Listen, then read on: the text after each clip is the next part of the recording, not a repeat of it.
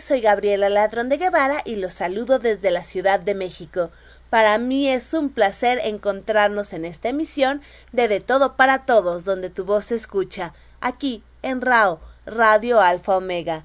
Bienvenidos a esta tarde, hermosa tarde soleada en la Ciudad de México, de hoy 7 de noviembre del 2023. Qué gusto reencontrarnos, qué gusto conversar, qué gusto poder compartir y comunicarnos el día de hoy. Hoy tenemos un programa lleno de color literario y además con sorpresas maravillosas. La primera, tenemos dos entrevistas, dos invitadas de súper lujo, dos escritoras que nos van a platicar acerca de sus proyectos, de su trabajo, de su inspiración. Eso no cualquier día. Además, estamos en el mes eh, naranja y vamos a escuchar a Poesía de Morras como parte de nuestra campaña permanente para acabar con la violencia hacia mujeres y niñas. Además tenemos a nuestros queridos y consentidos colaboradores de que semana a semana nos comparten su talento. Así que, ¿listos todos? Bueno, pues empezamos.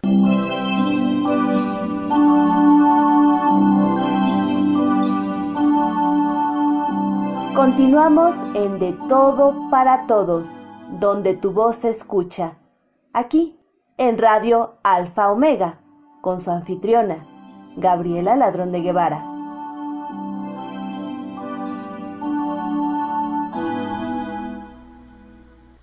Me has perdido ahora. No voy a volver corriendo a ti esta vez.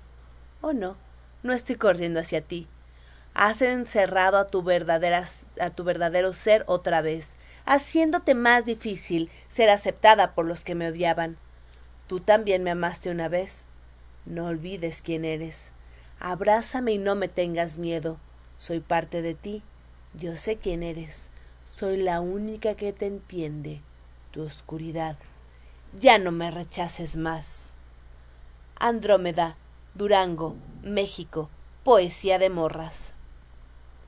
Y continuamos aquí en De Todo para Todos, donde tu voz se escucha con nuestra queridísima doctora Fiona.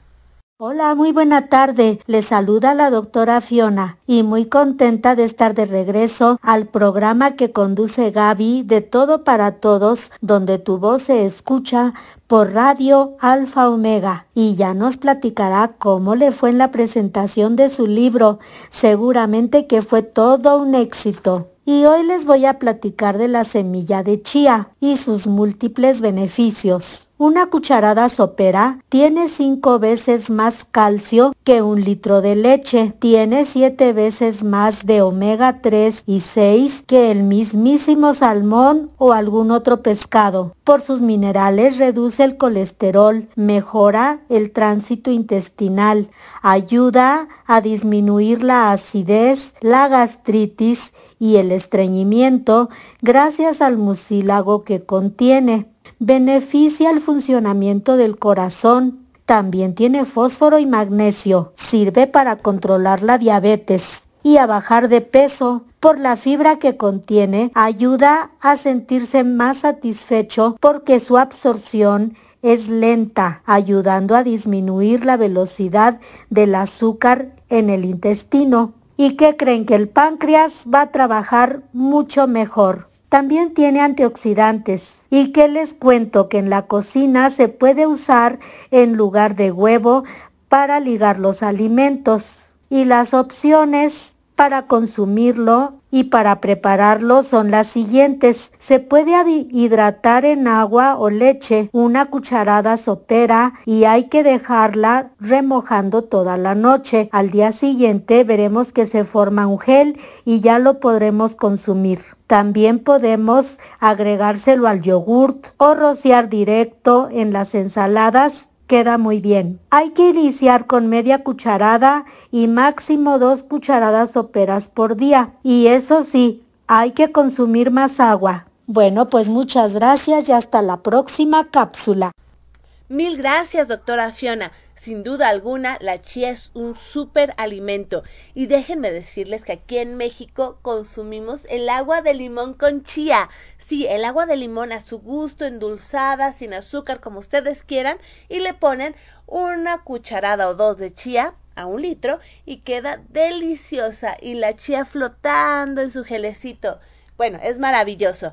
Gracias, doctora Fiona, por compartir con nosotros y por recordarnos la importancia de este superalimento que sin duda alguna tiene muchas, muchas virtudes.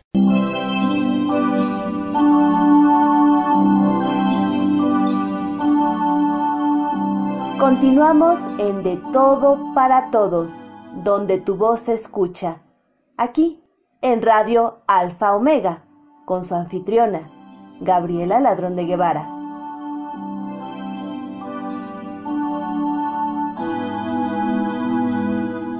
Hoy es 7 de noviembre, cierto, ya terminaron las festividades de Día de Muertos. Aquí en México es una festividad de la vida en la que respetamos, en la que honramos y estamos junto a los que amamos y se nos adelantaron en el camino. De todas maneras, yo sé que ya pasaron las festividades, pero bueno, quiero recordarlas. Y qué mejor manera que volviendo a la infancia. Comparto con ustedes algo que sin duda alguna oímos de niños. ¿Qué será esto? Bueno, aquí va para todos nosotros una versión de thriller de Michael Jackson en versión rap.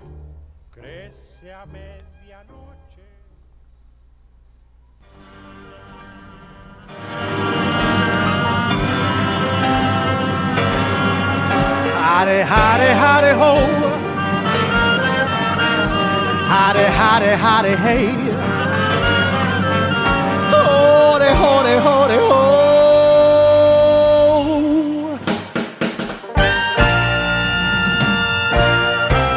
All right.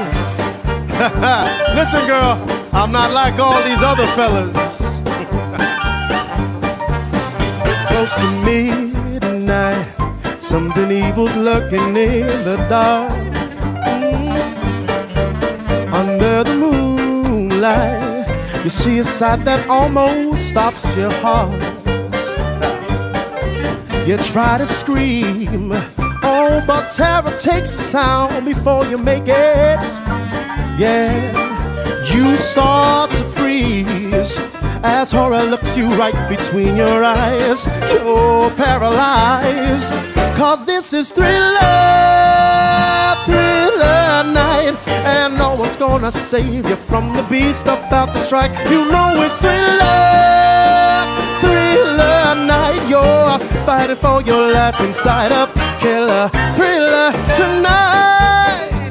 Hey, ladies.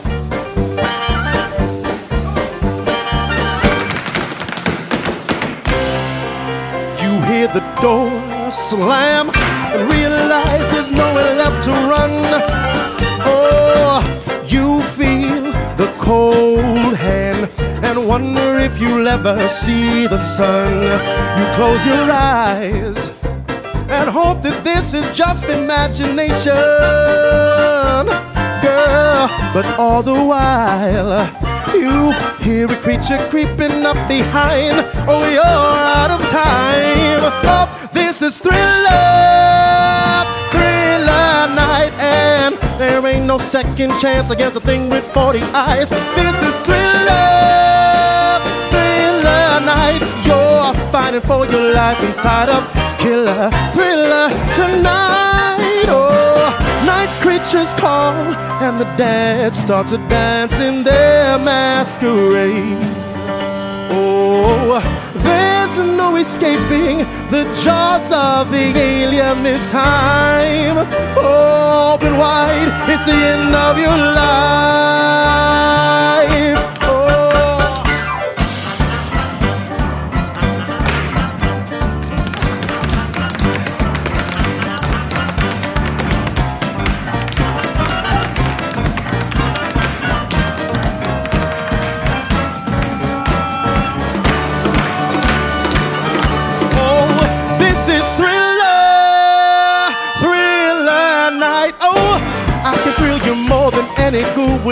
Try. This is thriller, thriller night. So let me hold you tight and share up thriller, thriller. This is thriller.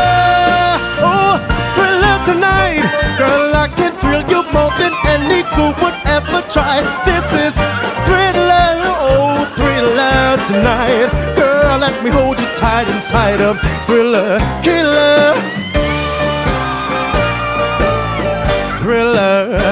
Chiller. Thriller.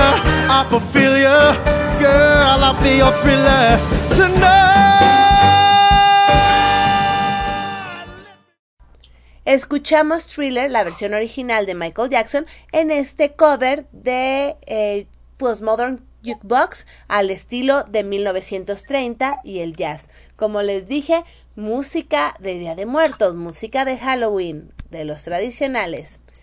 Y el día de hoy estoy muy contenta porque tenemos una escritora talentosa y una escritora que, que mueve fibras.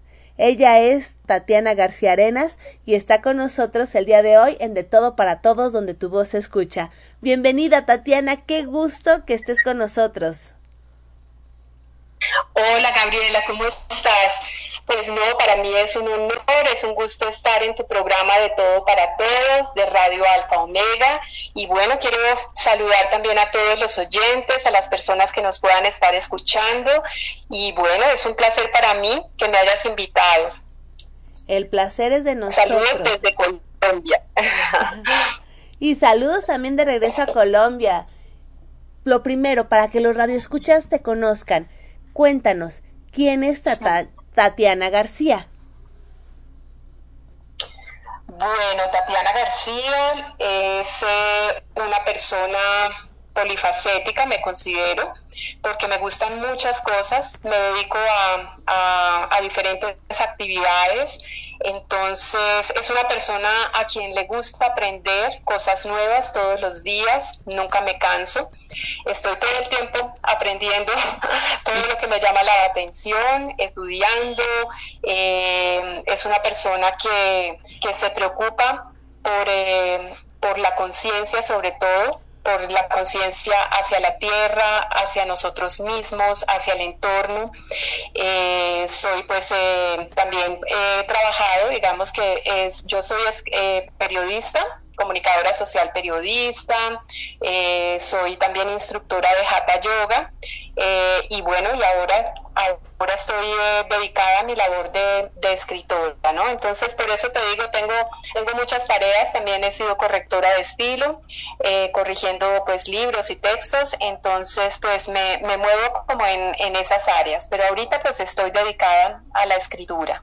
Y bueno, me encanta leer, me encanta escribir, lógicamente, eh, me encanta la naturaleza, cocinar, la música, muchas cosas. Ah, muy bien y sobre todo muy interesante. ¿Cómo lograste unir tu faceta periodística, tu faceta de escritora y tu faceta de instructora de yoga? Porque eso es muy interesante conocerlo. Parece ser algo completamente eh, desligado, pero tú lo reúnes de una manera muy natural en tu persona.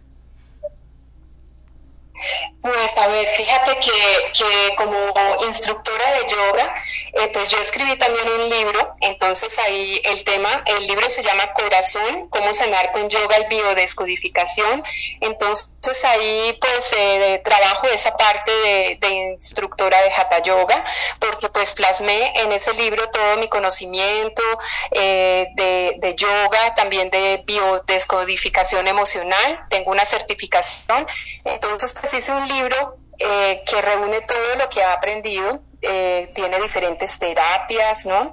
Eh, tiene, por ejemplo, mantras. Tiene, es un libro inteligente como todos mis libros, que cuenta con códigos QR y enlaces que dirigen a, a mantras, a videos, donde también yo, yo doy, digamos, las clases de yoga para el corazón en este caso, y pues a frecuencias sonoras para sanar, son varias terapias, entonces así lo complemento. Y bueno, y, además es un complemento especial porque para, para poder escribir eh, uno tiene que estar también en paz, en armonía, eh, concentrado y el yoga trae todo esto, ¿no? El yoga te da paz, te da armonía, te ayuda a, concentrarte mejor, a centrar tu mente. Entonces yo pienso que es eh, como el matrimonio perfecto porque ayuda, ayuda para que nos enfoquemos mucho mejor como escritores también, como autores y a desarrollar también la creatividad. Entonces así es que lo, lo complemento. Qué interesante, qué interesante. Y cuéntanos, esa visión que tienes y esa eh, manifestación de la creatividad uniendo las diversas facetas de tu vida, ¿cómo la compartes? Puede ser con tus, eh, con las personas que van a tus sesiones o puede ser con tus lectores. ¿Cómo lo compartes? Bueno, pues en este momento, eh, bueno, yo tengo mis canales, eh, tengo mis canales de YouTube, mi canal como escritora, que es donde, digamos, comparto lo que son cuentos, entrevistas, poemas, ¿no? Y tengo mi canal de yoga, que se llama también Sanata Yoga Terapia, y ahí pues eh, encuentran varios videos de prácticas, ¿no? Prácticas de Hatha Yoga, también comparto em, eh, por ejemplo, mantras, eh, cantos, todo especial para sanar. Y, y, bueno, en ese momento lo comparto así. Como escritora también lo estoy compartiendo en Instagram y en Facebook a través de poemas. Entonces yo estoy haciendo como una especie de versos de cada postura de, yoga. y entonces eh, digo como la esencia de la postura en verso y, y pues esa es mi forma de compartirla también, ¿no? Qué interesante y qué original, porque sí, realmente eh, es un acercamiento nuevo. Y para los, los escuchas que nos están acompañando el día de hoy, eh, ¿cómo podrías describir un poco de esas posturas que, que comentas en verso? ¿Tendrás algún texto que nos puedas compartir? Bueno, en este momento en las del verso no lo tengo porque estoy de estoy del celular y tendría que entrar a, al canal de YouTube, tendría que irme de acá y pues me da como como miedo de que la, la transmisión se eh, se pierda, ¿no? Pero digamos, yo hago un versito, entonces digo, por ejemplo, mm, eh, Tadasana, que es la postura de la montaña, ¿no? Entonces, por ejemplo, no sé, eh, Tadasana, montaña que nos ayudas a... Mm, a, a, elongar, por decir algo, elongar la espalda y nos llevas a la calma. Entonces eso sería como la esencia y pues está en verso, ¿no? Entonces así las comparto yo con mi foto. En Instagram en este momento las estoy compartiendo así. Tenía también pues en una época, eh, pero pues ya, ya se terminó, una sección en Facebook y en Instagram que se llamaba Viernes de Posturas y bueno, ahí sí daba una explicación mucho más completa, era ya la postura, la con mi foto, la postura, las características, los beneficios, las contraindicaciones, las contraposturas y quién podía, digamos, realizarla y quién no, todo eso. Entonces esa sí era muy completa ya. Pero en este momento eh, se me ocurrió hacerlas en verso como escritora también y como hacerles homenaje también a las posturas, ¿no? Y muy original y seguramente con mucha profundidad, porque para mucha gente que a lo mejor no está familiarizada con la práctica de yoga, puede resultar hasta eh, aburrido quizás o pueden pensar que no es un no tiene demanda física. Pero bueno nos acabas de decir que es muy completo Sí, sí, ahí sobre todo que con el yoga hay que tener mucho cuidado porque pues hay posturas que no todo el mundo puede practicar, entonces el yoga siempre se adapta, ¿no? Yo, yo en eso soy muy cuidadosa.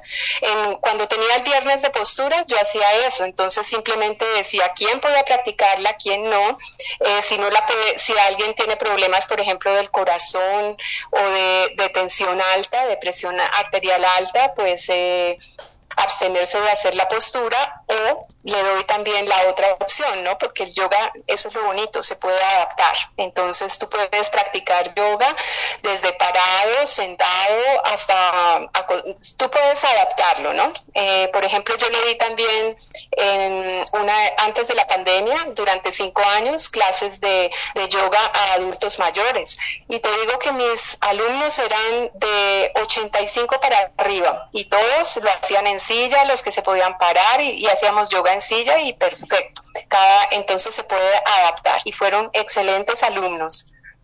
Qué interesante.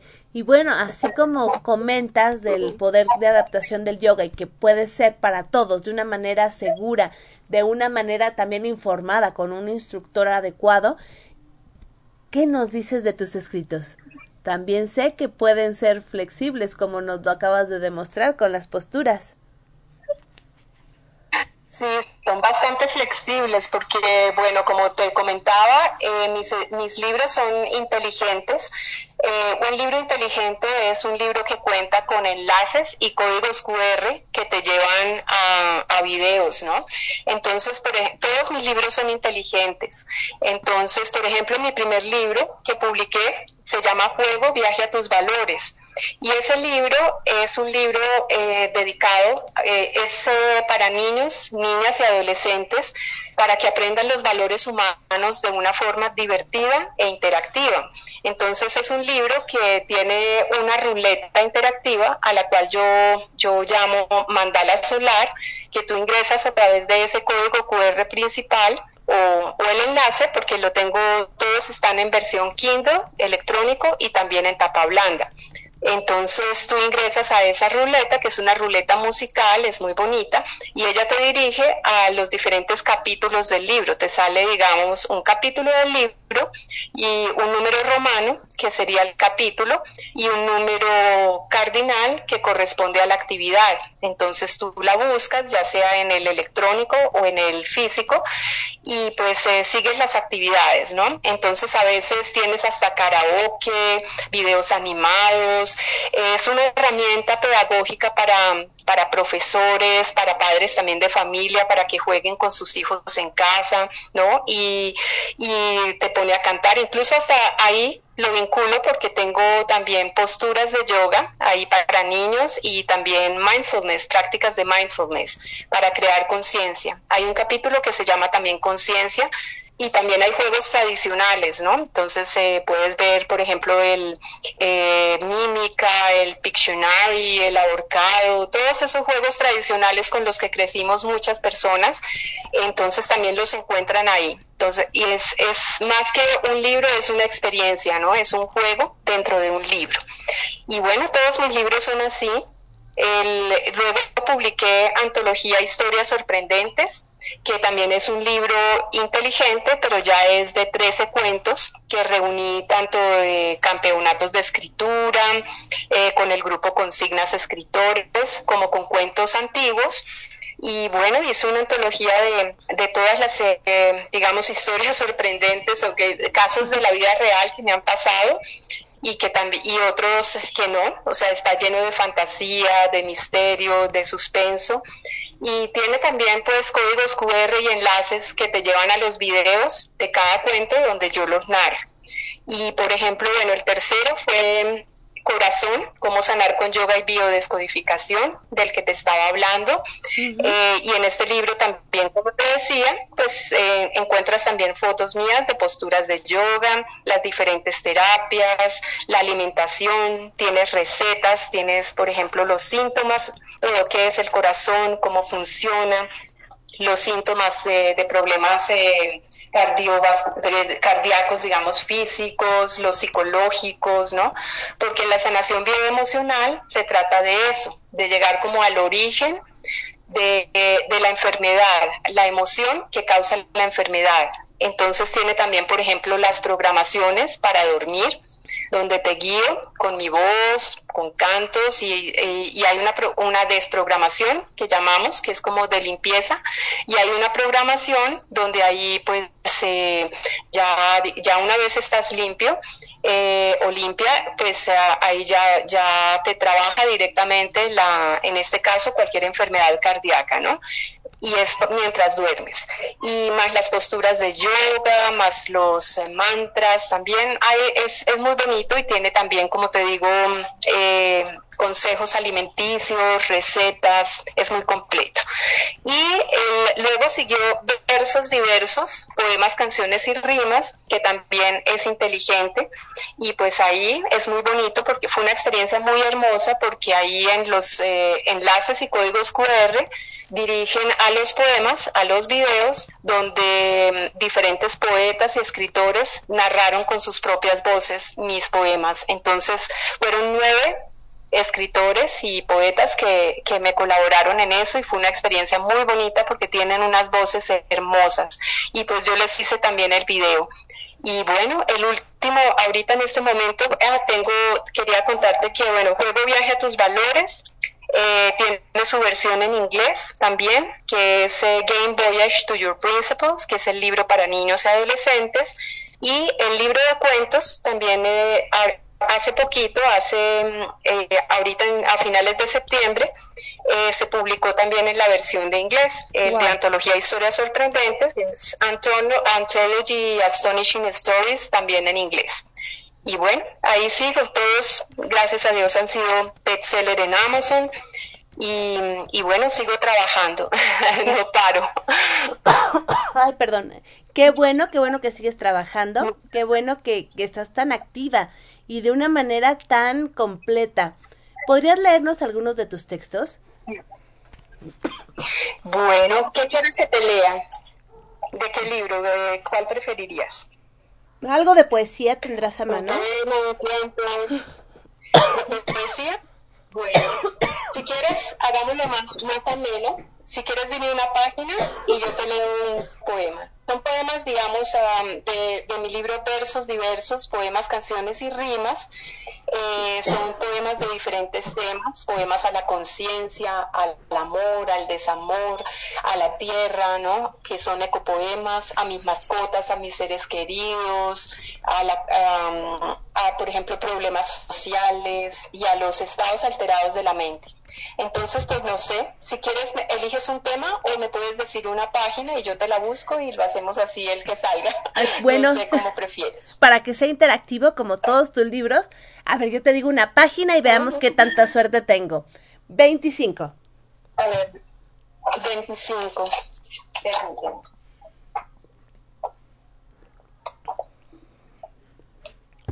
Bueno, 25, a ver.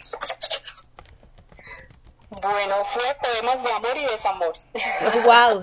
Entonces, este pertenece a este capítulo y se llama Bajo el calor de tu mirada. Permítame, me pongo las otras gafas.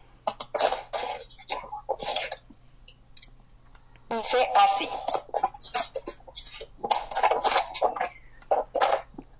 Bajo el calor de tu mirada me siento acorralada tus tibias manos recorren mi cuerpo sin siquiera ser tocada. Tus labios despiertan mis sentidos cuando susurras a mi oído. Tus ojos hambrientos desnudan mis pensamientos.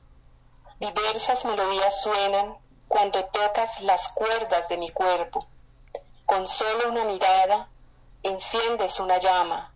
Ya no hay espacio ni tiempo, solo el ser que habita adentro. Ese pertenece pues a los de amor y desamor. Qué hermoso, qué hermoso. Pues tuvimos suerte con la decisión. Y ahora, ¿qué te parece si vamos a la página 40? 40, ¿del, eh, del mismo libro? Oh, probemos con otro, probemos con otro a ver qué, qué viene. Bueno, si quieres, el de antología de historias sorprendentes, que son ya historias, como te digo, de suspenso, fantasía y sobre todo muy psicológicas. A ver, no sé. La 40 pertenece al cuento Viaje al interior. Lo que pasa es que es un poquito largo, no sé si, bueno, si quieres te leo una parte y o tú me dices cuando ya ya este ya tenga que parar, ¿vale? Muy bien. Pues vamos con eso. Bueno, es un viaje psicológico. Se llama Viaje a mi interior. Y dice, cuando regresé me sentí un poco aturdida. Habían pasado dos horas y estaba cansada. De repente, varias imágenes llegaron rápidamente a mi cabeza, causándome mucha confusión. Vi un ataúd de cristal donde yacía una hermosa joven cubierta por una tela dorada muy fina. Sus ojos estaban cerrados y su rostro tenía una expresión de placidez. Había mucha gente a su alrededor. Las mujeres vestían elegantes trajes largos y los hombres llevaban puestas medias largas y pantalones hasta la rodilla. Me acerqué al ataúd para ver quién yacía ahí. ¿Y cuál sería mi sorpresa al ver mi rostro y cuerpo tendido? Sin embargo, lucía diferente. ¿Qué hacía yo dentro de esa caja? Vi que un joven muy apuesto y elegante tomaba mi mano y me miraba con lágrimas en los ojos. ¿Por qué tenía que cumplirse el hechizo? Vieja malvada, no tenía ningún derecho a dormirla de esta forma, exclamó un anciano que vestía traje de la realeza. Cuando despierte mi niña ya estaré bajo la tumba. No es justo, continuó lamentándose. Entonces otra imagen se apoderó de mi mente. Una mujer con más años que la anterior yacía en un ataúd de madera. Había mucha gente en el funeral y un hombre como de unos 60 años agarraba la mano de la difunta. Luego varios hombres y mujeres se, se acercaron con lágrimas en los ojos. Al parecer eran sus hijos. Miré a mi alrededor y observé que todos lucían de una forma muy particular. Las mujeres llevaban el pelo corto a la altura del cuello y sus cabezas estaban cubiertas por hermosos sombreros. Parecían de otra época. Luego se escuchó el sonido de un bombardeo. Todos los presentes salieron corriendo a un refugio que quedaba a media cuadra. Yo estaba muy nerviosa, pues nunca había sido testigo de lo que parecía una guerra. Sin embargo, en vez de salir corriendo a esconderme como los demás, permanecía en la sala de velación. Estaba inmóvil del susto. Por alguna razón sentí una gran curiosidad de ver quién descansaba dentro del ataúd. Me acerqué y al ver su aspecto, un pequeño grito salió de mi boca. Era yo quien estaba ahí. ¿Qué estaba ocurriendo? En ese momento escuché una voz que decía, tranquila, a salvo, estás en el aquí y ahora. Miré su rostro y entonces recordé que estaba en el consultorio del doctor Gómez, el psiquiatra que me había recomendado mi hermana para que me hiciera una regresión hipnótica. ¿Qué ocurre, doctor? Desde que desperté estoy viendo imágenes muy raras sobre mí misma, pero en épocas diferentes. Es parte del tratamiento, Sofía, no te preocupes, todo saldrá bien, continuó el doctor. ¿Qué dije durante la sesión? Pregunté. Al parecer regresé en el tiempo hasta llegar a dos vidas anteriores. Me habían dicho que eso podía ocurrir, pero la verdad no creí que fuera posible. Mi intención era regresar hasta el día de mi nacimiento en esta vida, pues estaba presentando síntomas de somnolencia y cansancio permanente, y me habían, y me habían aconsejado hacerme unas regresiones para llegar a la emoción que causaba este problema. Ya fue suficiente por hoy. Te veo el próximo lunes para que continuemos, dijo el doctor. Cuando volví al consultorio, había muchas personas en la sala de espera. Al cabo de un rato, se abrió la puerta y entré un tanto inquieta. acuéstate en el diván, me indicó aquel reconocido psiquiatra que había tratado a muchas personas ayudándolas a sanar. Escuché la voz que pronunciaba tres, dos, uno, y me sentí cada vez más relajada. De repente me vi viajando en una especie de túnel. Luego divisé una luz blanca muy brillante. Cuando salí del oscuro lugar, me encontraba en otra sala de velación. Esta vez vi un grupo de personas que vestían ropa muy moderna y hablaban sobre la difunta. Bueno, yo creo que aquí ya podríamos parar porque sí está como larguito. Pero bueno, así, ese, ese es el cuento de viaje al interior. Es muy psicológico. Y muy interesante, sobre todo que nos vas mostrando algunos misterios, no sabemos hacia dónde va y bueno, yo me quedé con la curiosidad, ¿qué va a pasar? Sí, Excelente. la idea es que se enteren eh, cuando tengan el libro del final. Y todos son así, son muy psicológicos, como te digo, y pues hay, hay algunos también de experiencias paranormales, que, que algunas cosas que me han sucedido y que también eh, pues les, eh, les agregué como la más ficción, ¿no? Pero, pero muchos son basados en, en situaciones reales. Qué, qué bien está, ¿eh? Sí, te dan te quedan las ganas de leerlo completo. Y bueno, tenemos algunos eh, comentarios de nuestros radioescuchas. Iván nos dice saludos a Tatiana, bienvenida. Rosa Elena, bienvenida Tatiana. Nini, bienvenida Tatiana García. También Katy Gómez nos dice Tatiana, qué gusto que estés aquí. Perdón. También tenemos a Lucy Trejo que dice, qué interesantes textos y sobre todo unir el yoga con un libro interactivo. Bueno, pues muchísimas gracias a todos por, eh, por escucharme, por acompañarme en, en esta presentación, en este programa. Y sí, tienen razón, es algo muy interesante saber que puedes unir hasta el yoga en un libro. Es algo que que pocas veces se puede ver. Sí, pues esa era la idea, pues yo, yo decía, bueno, eh, me gusta que mis libros sean inteligentes por eso, porque por ejemplo el de niños, eh, ya hay muchos, los niños ya no leen libros por lo general, ya no leen libros físicos, entonces esta es como una forma de acercarlos también a la lectura y a las actividades y qué mejor que aprendiendo también los valores y, y a trabajar lo que es la inteligencia emocional, ¿no? A saber cómo reaccionar ante cada situación y, y pues lo hago por eso interactivo, porque para llamarles la atención, por ejemplo, en el caso de los niños. Y es muy bonito cuando tú puedes también jugar con los libros, ¿no? Que ya puedes ir más allá, puedes ver videos, un libro te puede llevar pues a, a, algún complemento, ¿no? Entonces, por eso me llaman mucho la atención. Sí.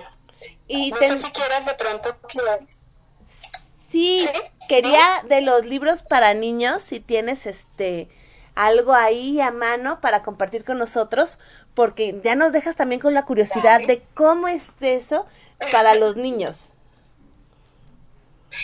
Bueno, eh, si quieres dime una página y yo te leo la actividad. A ver, la 30. 30. Sí, a ver qué nos sale de sorpresa. Bueno, la página 30 corresponde al capítulo del respeto. Entonces es la actividad 2.8 del libro Juego, viaje a tus valores. Y dice, respeto. Cuando tratas a los demás como te gustaría que te traten a ti. Contrario y respeto. Labor, cuenta tu experiencia. ¿Cuándo fue la última vez que alguien fue respetuoso contigo? ¿Por qué? Si contestas bien, obtienes cinco soles. Entonces, bueno, en este caso los soles es como los puntos, corresponde a los puntos, los llamo soles por lo que es un mandala solar que dirige a las actividades y, y bueno, entonces eh, el ganador o ganadora al final va a ser quien acumule el más número de soles, ¿no? Pero pues es algo simbólico porque la idea es que los niños y los adolescentes aprendan los valores y, y practiquen, ¿no? Entonces, tanto en familia lo pueden practicar los padres, eh, con sus hijos, lo pueden eh, practicar en las escuelas como herramienta pedagógica, es muy divertido y también tiene lecturas porque los pone también, por ejemplo, a inventar cuentos, eh, a terminar historias, tiene esta parte de poesías, de pronto que continúen una poesía y traten de hacerle el versito, es, tiene bastantes juegos, ¿no? Entonces, y como te digo, hasta cantan porque tienen karaoke que los dirigen a videos donde sobre cada valor y pues son canciones con las letras también donde aprenden los valores y son canciones muy bonitas. Eh, ya que encontré también en canales de YouTube muy especializados para niños y, y pues es, es bien bonito. Tienen juegos de rol también y pues todo con los valores humanos. Qué bonito y sobre todo de una manera muy práctica, de una manera muy cercana, muy accesible. No es ponernos a, hablar acerca de los valores y darles eh, pláticas y pláticas, sino mostrarlos de manera práctica. Sí, la idea es que aprendan jugando porque pues eh, está más que comprobado que el cerebro aprende mucho más eh, fácil a través del juego y de todas las actividades que, que, que nos causan disfrute, ¿no? Entonces el juego es una de ellas y, y, por eso es que utilizo el juego, porque el juego es la mejor herramienta pedagógica que hay, tanto para niños como para adultos, diría yo. Entonces, y este, eh, este es un libro que también puedes practicar, los, los adultos lo pueden practicar, así sea para niños y adolescentes. Es muy bonito jugarlo y pues eh, no, los, los, adultos tenemos que también eh, aprender de valores, sobre todo en estos momentos que estamos viviendo. Entonces es como un recordatorio y una forma bonita y divertida de, de aprenderlos, ¿no? Y también como de lo que te decía de inteligencia emocional, porque eh, también aprenden, se tratan temas un poco álgidos como el bullying y todo, qué hacer en esos casos, en las escuelas, todo lo que viven los, los niños y adolescentes en estos momentos. Entonces ahí se trata y los pone a pensar, ¿no? Entonces, ¿y qué harían también? Y, y ellos mismos van, van encontrando como la respuesta. Hay un juez o jueza que también es como quien dirige un poco el juego y, tiene que estar, digamos, pendiente, ¿no? De, que todas las actividades se estén llevando a cabo de forma efectiva. Entonces, pues así de así se trata, así es mi juego. Y el de inglés es muy, bueno porque no solo aprendes valores humanos, sino que también puede, eh, pueden aprender inglés, pueden practicar inglés en las escuelas a través del juego, entonces tiene doble función. Ah, qué interesante, muy interesante. ¿Y dónde encuentras tanta inspiración para escribir de tantos temas diversos? Porque bueno, no podemos decir que los relatos de fantasía y misterio se parecen al libro interactivo de yoga. Ajá, pues mira, yo no sé, eh, yo creo que por lo que me considero una persona polifacética, me gustan muchas cosas y pues en mi carrera de periodista también siempre me acostumbraron a que, a que pues debíamos escribir sobre cualquier tema, ¿no? Entonces, eh, a mí, por ejemplo, no me gustaría, no me gusta que me encasillen, que no me etiqueten en un solo género. Eh, me encanta exigirme también más y así como puedo escribir un libro para niños, puedo escribir también cuentos de terror o cuentos de suspenso, puedo escribir un libro de yoga, puedo escribir poemas y eso me lo ha dado yo creo que la, la carrera misma y también digamos que los, eh, los campeonatos de escritura que te ayudan a través de retos, retos literarios, donde te dan como un disparador, que es un tema, o ya sea una imagen, eh, un sonido, eh, palabras, ¿no? Es un ejercicio muy bueno para desarrollarte la creatividad y la imaginación y pues yo he participado en muchos retos y en campeonatos de escritura eh, y bueno, te digo que hace, hace dos años, hace tres años, yo, yo hacía muchos años no había vuelto a escribir porque yo me dedicaba pues ya últimamente estaba dedicada solo al yoga, pero también fui profesora de inglés durante muchos años y, y bueno, correctora de, de estilo, pero ya escribir yo lo había abandonado completamente. Entonces, pues fue a raíz de un curso que también tomé para escribir, eh, para aprender a publicar libros en Amazon. Ahí comenzó todo, se me vino la idea del libro de juego y luego, y luego lo complementé ya con los campeonatos y retos de escritura que como te digo son buenísimos para, para desarrollar la imaginación. Y bueno, y el yoga, como te digo, todo eso conjunto, como que pues estoy muy enfocada en ese momento eh, con las prácticas y todo, entonces yo diría que todo eso ayuda para que para que me despierte como la, la inspiración y pueda trabajar diversos temas. Excelente, porque si eres muy polifacética, eso se agradece también. Y bueno, tenemos comentarios. Carlos nos dice, interesantes ambos textos. Ya no escuchamos el final, ¿qué pasó? Pues de eso se trata, para que ustedes tengan la curiosidad y chequen los textos. Algo similar nos dice Katy Gómez, nos dice, me quedé picada, ¿qué pasó? Quiero saberlo. Bueno, pues Tatiana nos va a decir cómo podemos conseguir sus libros para que, que esta curiosidad quede satisfecha. Vale, bueno, pues mis libros los pueden conseguir en, en Amazon en este momento. Eh, digitan en el buscador de Amazon Tatiana García Arenas y ahí les va a aparecer todos mis libros eh, que están en Kindle en versión electrónica y también en tapa blanda o ya la versión impresa. Es muy fácil, simplemente, eh, preferiblemente pueden digitar el nombre del autor, de los autores en mayúscula, todo en mayúscula, en el buscador y ahí los lleva a la página. Entonces en la página pues ahí ya ustedes ven todos los libros y, y ahí pues eh, ingresan y ahí están y sobre todo que están a un precio muy económico, eh, tanto los dos, eh, los, se los envían a cualquier lado. Bueno, el de Kindle, eh, digamos, les llega inmediatamente a su biblioteca de Kindle que deben eso sí bajar con anterioridad e inscribirse en Kindle y el, y, perdón, y el físico, pues ya lo, se lo envía a Amazon a cualquier país. Está en todo el mundo, entonces se los puede enviar a cualquier país a través de Amazon, ya sea cualquier versión. Entonces así me pueden encontrar. Pues excelente. También en mis redes sociales, sí, en mi página, tengo una página web. Mi página web es www.linkpr.e barra Tatiana Escritora. Y en esa página web los dirige pues a diferentes, a todas mis redes sociales, entre esas está también los libros de Amazon, el botón de Amazon. Eh, también pues bueno, en Facebook como Tatiana García Arenas Escritora 2.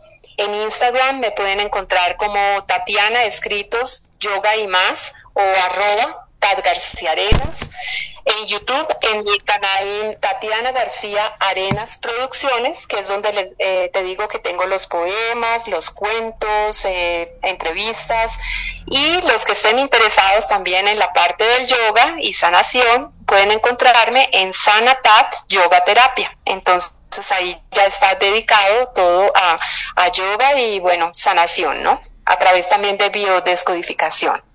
Excelente, pues bueno, tenemos varias maneras de ponernos de, en contacto contigo, de leer tus textos, de compartir un poco más de lo que haces, de lo que, eh, de lo que estás trabajando en este momento.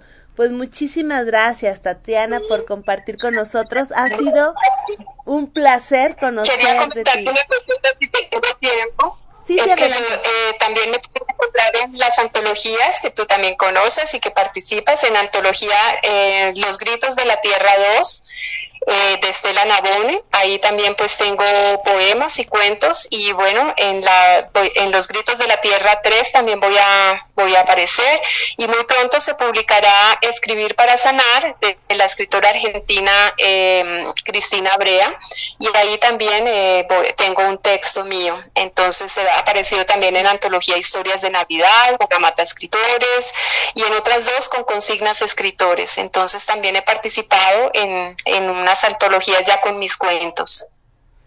Ay, excelente, sobre todo que estás tan activa compartiendo tan textos tan interesantes con tantas ramificaciones y con tanta visión femenina también eso se nota de una manera tan generosa. Mil gracias, Tatiana, mil gracias por compartir con nosotros el día de hoy. Y bueno, aquí están los micrófonos de, de todo para todos, donde tu voz se escucha siempre abiertos para ti. Ha sido un placer. Muchísimas gracias a todos los oyentes y a ti especialmente por haberme invitado. Muy interesante tu programa y, bueno, eh, seguimos entonces en contacto. Muchísimas un abrazo muy grande para todos. Gracias. No a ti. Escuchamos a Tatiana García Arenas de Colombia que nos platicó acerca de su trabajo, de su visión de la escritura y también de cómo genera libros interactivos. Muchas gracias, Tatiana. A continuación, siguiendo con la música de Día de Muertos y de Halloween, nos quedamos con otro clásico, Cri Cri con las brujas.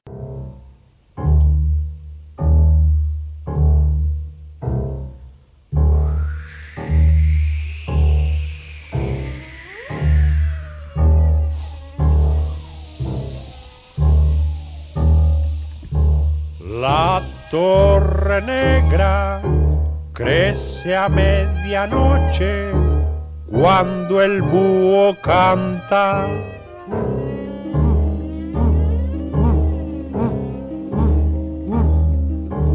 Vuelan las brujas en grandes escobas al juntarse las agujas del reloj.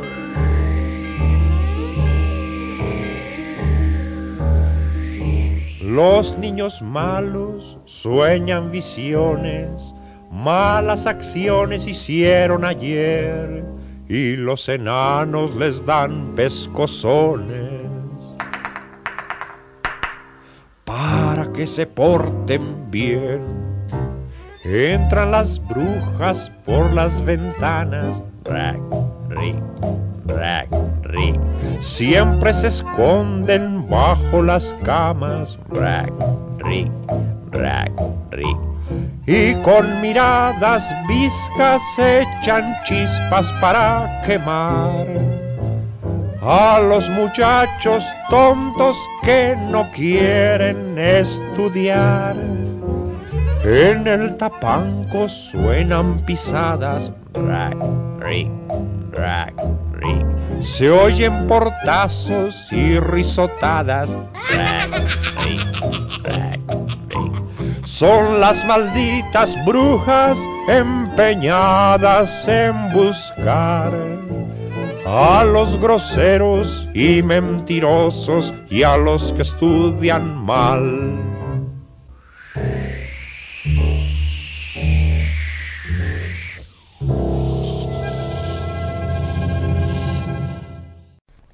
Escuchamos a Francisco Gabilondo Soler, Cricri, con Las Brujas, en este programa que, como les dije, estaba lleno de color literario sí, realmente tenemos excelentes invitadas y nuestras pequeñas y también muy conscientes cápsulas que tenemos preparadas para ustedes. Vamos a escuchar a nuestro querido padrino Guillermo Holguín con algo con su peculiar estilo narrativo. Buenas tardes, mi nombre Guillermo Holguín Castro. El día de hoy les quiero compartir un verso del gran poeta Efraín Huerta, poeta guanajuatense. Distancia. Del dicho al hecho hay mucho trecho. Muchísimas gracias. Gracias, querido Guillermo, por compartir con nosotros esta simpática historia que sin duda alguna nos deja reflexionando, como siempre nos lo haces.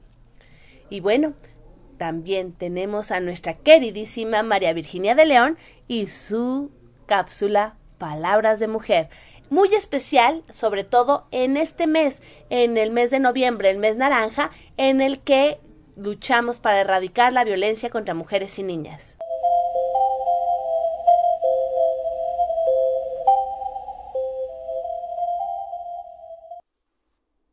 Me da mucho gusto saludarles desde la Ciudad de México.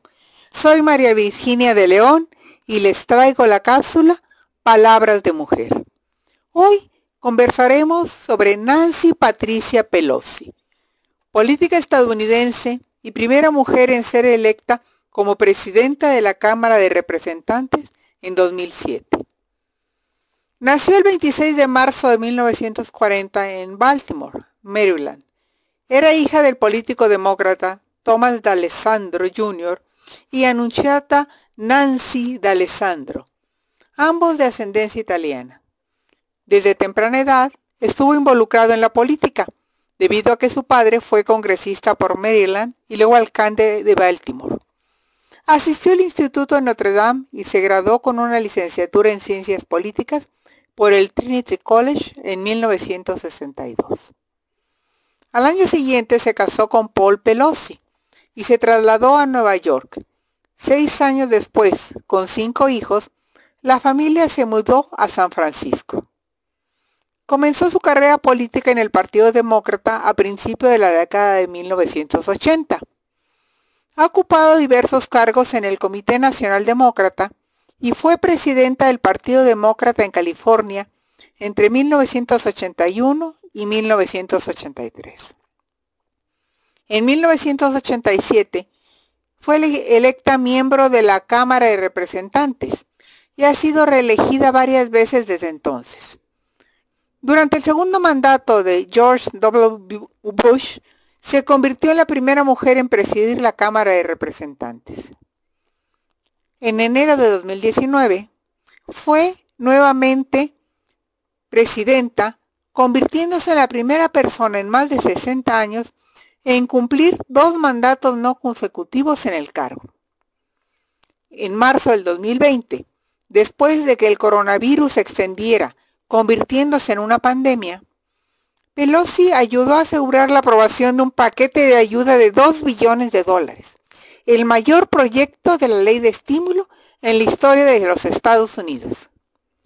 A medida que la pandemia empeoraba en el país, Pelosi culpó al presidente Trump por el mal manejo y desinformación con los que atendió la pandemia.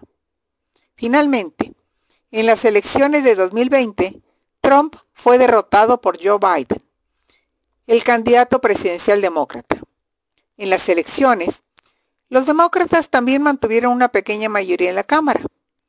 Por lo tanto, Pelosi fue presidenta para otro mandato. Considerada la mujer más relevante y poderosa de la historia de la política estadounidense, dijo adiós a su cargo de liderazgo el 3 de enero de 2023, luego de que los legisladores republicanos obtuvieran la mayoría en la Cámara luego de las elecciones de mitad de periodo de 2022. Tras su salida, declaró, me siento honrada por la fe depositada en mí por el caucus demócrata de la Cámara la mayor colección de intelecto, integridad e imaginación reunida por el bien del pueblo estadounidense. Estoy agradecida con el pueblo de San Francisco, a quien continuaré sirviendo, esforzándome por honrar el llamado del santo patrón de nuestra ciudad, San Francisco. Señor. Muchísimas gracias, María Virginia de León, por traernos las palabras de mujer de Nancy Pelosi, esta gran mujer trascendental en el siglo XX y en el siglo XXI y que sigue siendo una figura indispensable para entender la evolución y también la importancia de la mujer en la vida pública en Estados Unidos. Muchísimas gracias por compartir con nosotros, María Virginia de León. Y bueno, siguiendo con nuestra música de Día de Muertos y de Halloween, tenemos algo tradicional mexicano. La bruja, un son jarocho.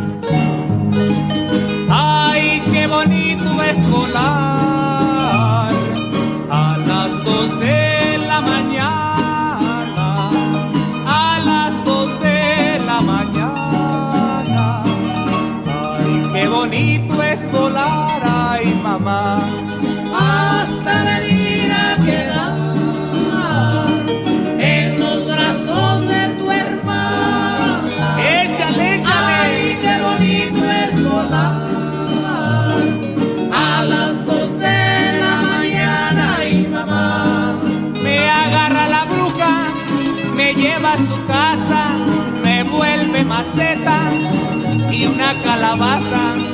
Me agarra la bruja, me lleva al cuartel, se sienta en mis piernas y me invita a comer.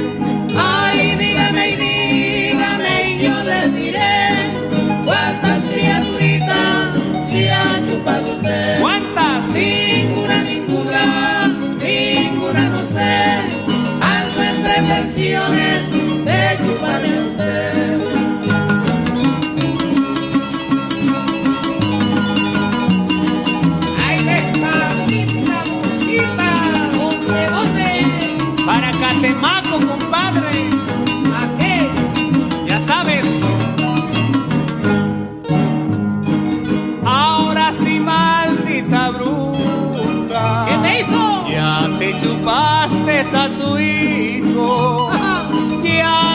te chupaste a tu hijo.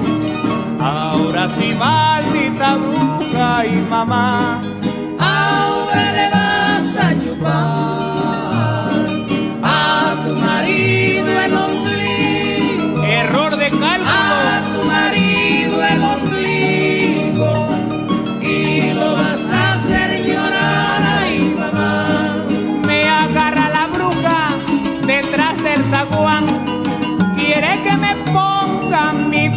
de Adán.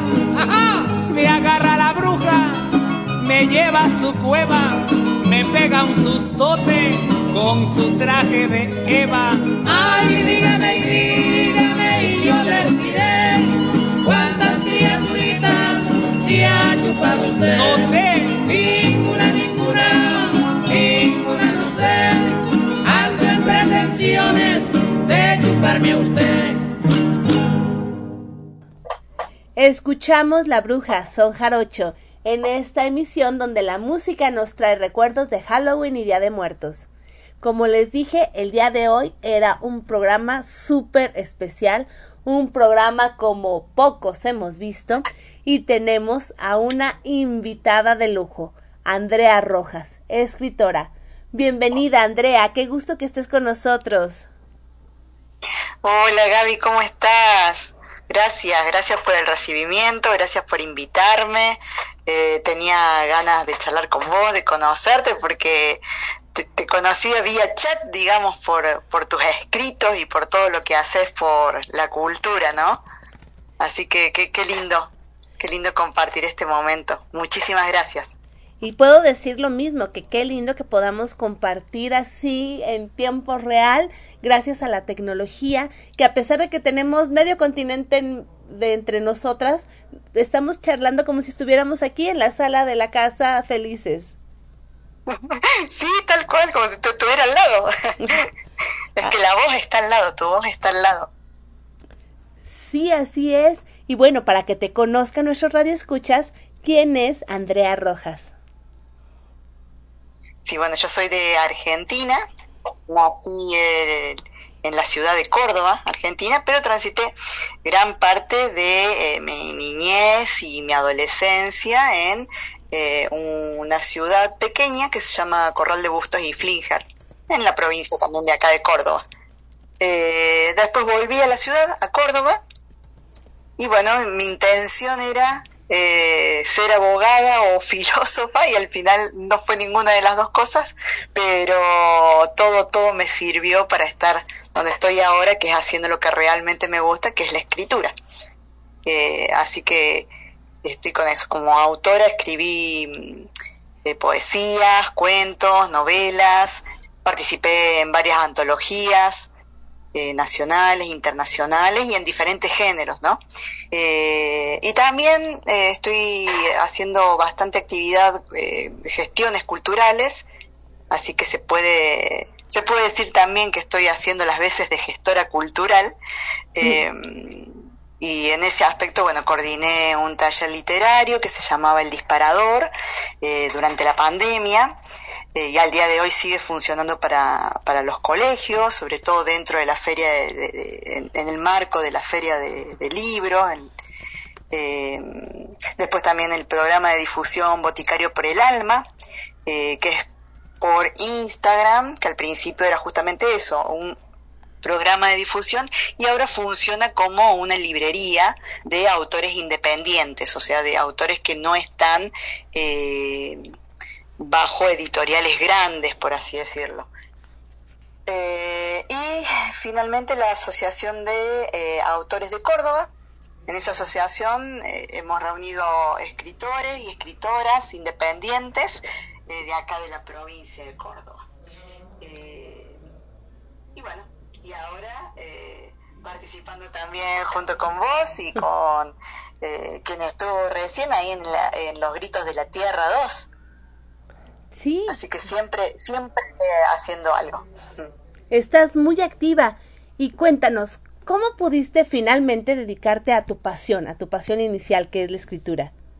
¿Cuál fue el secreto? Porque Sí. muchos queremos dedicarnos 100% a eso y tenemos otros compromisos.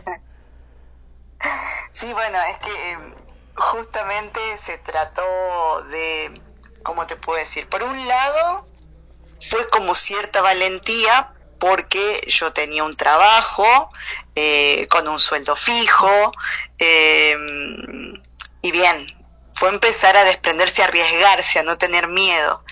Eh, y bueno, me tiré, como quien dice, me tiré a la pileta que no tenía agua, pero mm, de alguna manera floté, no sé, me salve. Eh, pero sí, se trata de arriesgarse. Eh, en mi caso fue eso, tomar la decisión de hacer lo que, lo que a mí me gustaba. y bueno, con esta mentalidad de que viste que hay una frase eh, muy conocida que de eso de que bueno o, o morir de hambre eh, o vivir de esclavo y bueno como que preferí morir de hambre digamos eh, pero bueno, bien, bien. Al final eh, todo, todo se puede, con ganas, con esfuerzo. También tuve un poco de suerte, porque en mi casa tengo una persona, o sea, mi pareja es una persona que me ha ayudado mucho, me ha apoyado mucho, incluso eh, me respaldó en esta decisión muy importante, porque también tengo una hija. Eh, entonces, también esa suerte de, de poder contar con eh, las personas que te ayudan, que, que te abren camino o te acompañan, más que abrir camino, te acompañan en, esa, en esas decisiones y no todo el mundo tiene esas oportunidades, esas posibilidades. Entonces, eh, es un poco de voluntad, de mérito si se quiere, pero mucho de oportunidad.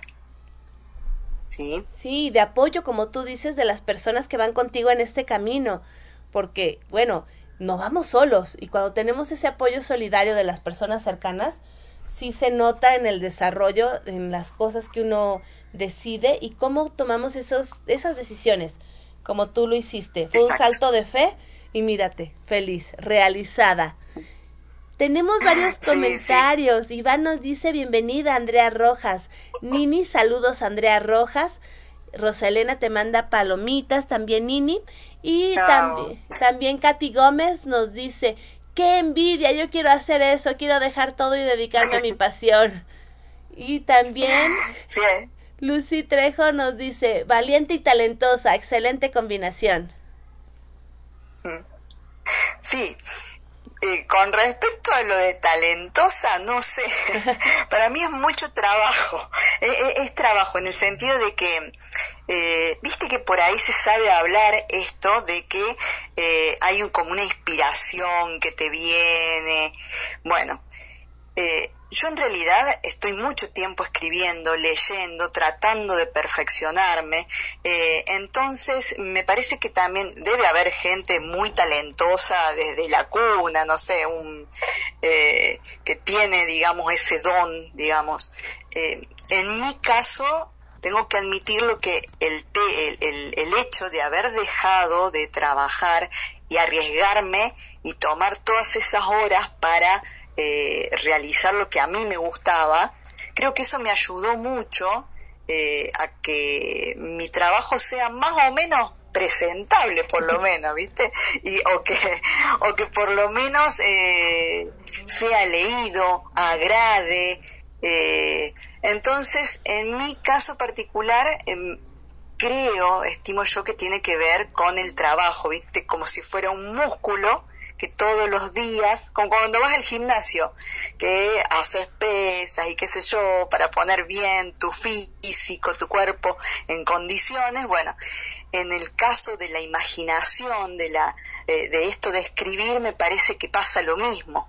Eh, esto de todos los días un poquito, de querer ser mejor, de aprender, de escuchar a los que saben, eh, eso me ha servido mucho y creo que los resultados, o mejor dicho, los frutos que voy viendo eh, es más por el trabajo que, que por un don o un talento, ¿viste?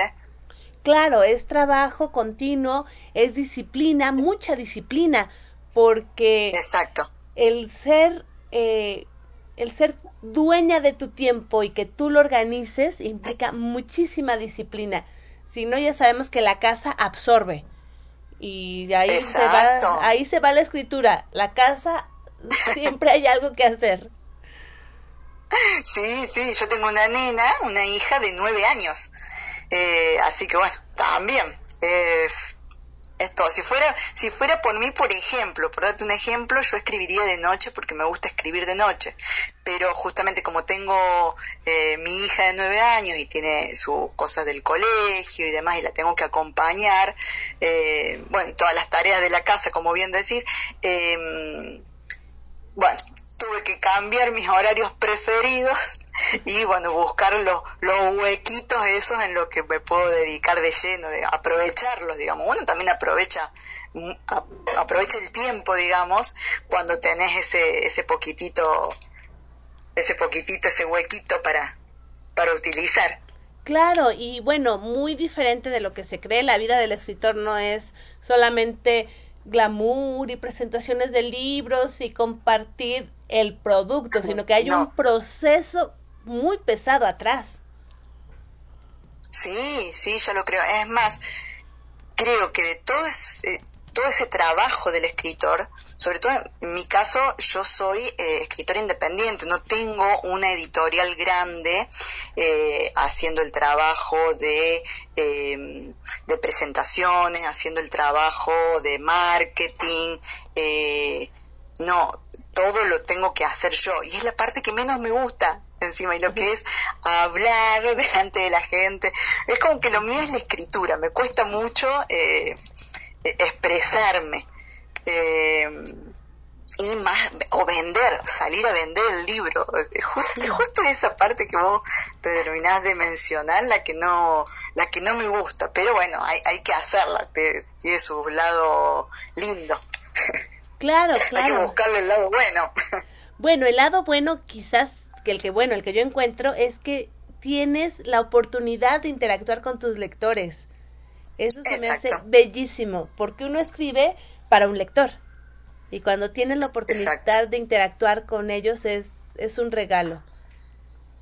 Exacto, tal cual, tal cual. Eso es lo, lo más lindo que te puede pasar, es eso. Cuando eh, te hablan de tu obra, cuando sabes que alguien lo leyó, eh, le haya gustado o no le haya gustado, porque de alguna manera eh, el lector, cuando te lee, te está regalando un poco de su tiempo. Y como dice Ende, es una frase que me quedó bien marcada, que el tiempo es vida, entonces si te, te, va a escuchar cuando hablas, si va a comprar tu libro y lo va a leer, te está regalando justamente parte de su vida, parte de su tiempo, que podría estar dedicándolo a otra cosa, y se ha tomado ese trabajo de escucharte, de leerte, de acompañarte. Claro. Sí, porque es una es una donación de tiempo, es una donación de de intelecto, es crear juntos algo nuevo. Tal cual, exactamente, se termina de completar la otra mitad. Tal cual, el, escritor solo, el escritor, la escritora eh, sola es solo una, una mitad, es una parte eh, y quedaría ahí si no fuera por las personas que leen, ¿no? Así es. Y bueno, hablando de eso, ¿tendrás algo ahí a la mano que compartas con nosotros de este proceso? Vamos a ver, em, bueno, tengo cuentos, novelas y poesías. Eh, bueno, una novela, no me voy a poner a leer toda una novela, pero eh, lo que quieras, tengo poesía, cuentos, acá manos busco. Tengo un cuento, a ver si no es muy largo, eh, justamente que estaban hablando esto de Noche de Brujas. sí. Eh, tengo uno que fue publicado dentro de eh, un, libro de un libro mío que se llama Mientras tanto, Relatos de hoy y después, que fue publicado en pandemia. Eh, y ese libro eh, viene con ilustraciones de una artista, son dos artistas de acá de Argentina, una de Talvina Hachimiak, y me gusta trabajar mucho así con otras personas y eh, Guillermo Massa. Son ilustradores de acá de Argentina y, bueno, ellos colaboraron con sus dibujos en, el libro y eh, estuvo nominado para los premios nacionales del Ministerio de Cultura de acá de, la Nación y hay justamente uno que se llama Héroes y Villanos eh, y está inspirado casualmente en, eh, en México que en, en, un momento me acuerdo haber visto una protesta, no recuerdo ahora bien el, río al que se referían, que se estaba contaminando, eh, entonces hubo una protesta, la vi por televisión y, bueno, como siempre hay algo relacionado con el medio ambiente, no siempre, pero en muchos de mis escritos eh, hay, está esta relación eh, de, escribir para, eh, para ver si, si puedo ayudar de alguna manera a la, a la concientización o al apoyo a esa causa ambiental. Eh, escribí este que se llama Héroes y Villanos. No sé si te gustaría escucharlo sí, o con por una favor. poesía, como vos quieras. Sí, sí, sí, por favor. Sí. sí, es algo que creo que todos tenemos, los que los escritores tenemos la, la obligación de hacer, crear conciencia. Adelante, adelante, por favor. Bien. Bueno, gracias. Se llama Héroes y Villanos. Joaquín tenía cinco años. Terminó de confeccionar un monigote con su abuelo y su abuela y debía esperar a que la pintura se secara. Mientras tanto, iluminada su imaginación con historias de villanos, monstruos y seres mitológicos, invitó a su papá a jugar. La abuela le dio la magnífica idea de hacerlo al aire libre. El niño se puso una careta de superhéroe y corrió hacia la calle, haciendo flotar una capa en la espalda.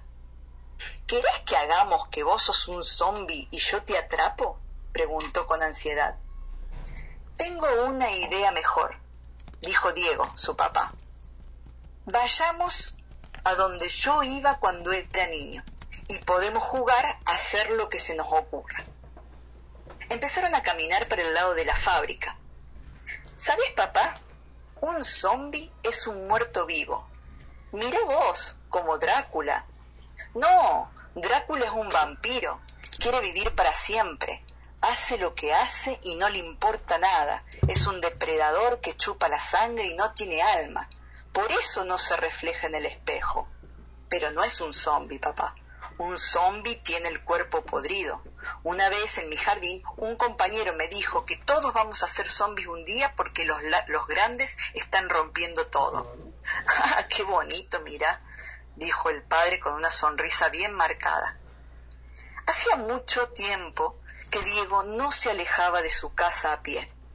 De repente volvió a pensar en su infancia. Señaló un lugar a lo lejos y aprovechó para contarle a su hijo que cuando él era niño siempre jugaba a ser un animal o un explorador de la selva. Allá, donde ahora están esas edificaciones, antes estaba lleno de árboles, le dijo a su hijo. Mientras avanzaban, Diego recordaba y contaba que el río que corría abajo era fresco, que él y sus amigos solían bañarse ahí, que podían verse las piedras en el fondo de la orilla y que a veces ésta desaparecía con la crecida.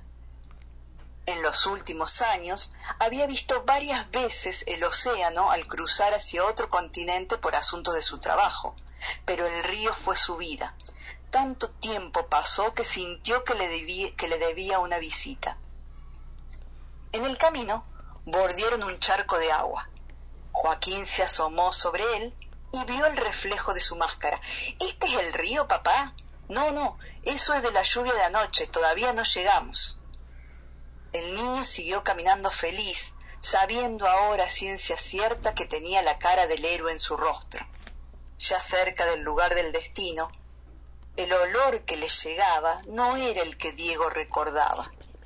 Anduvieron un poco más hasta que pudieron visualizarlo.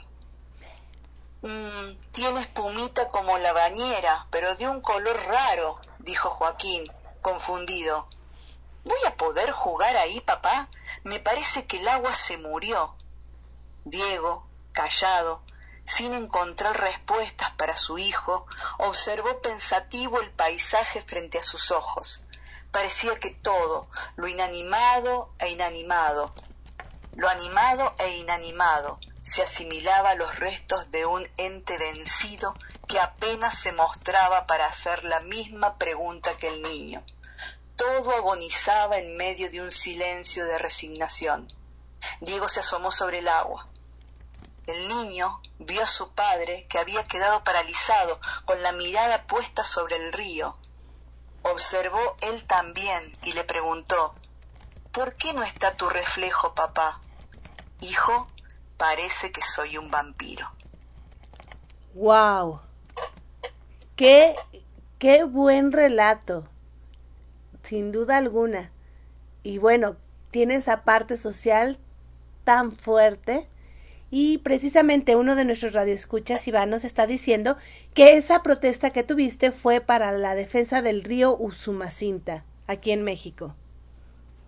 Bien, bien, sí, sí, sí, sí, me acuerdo haberlo visto en un flash así de noticias y, y justo, bueno, esto de que hablaban de, de eso, justamente, de cómo fue perdiendo la, la calidad eh, el río eh, y gente que incluso eh, durante años habían visto ese río de vida, ahora que se ensuciaba.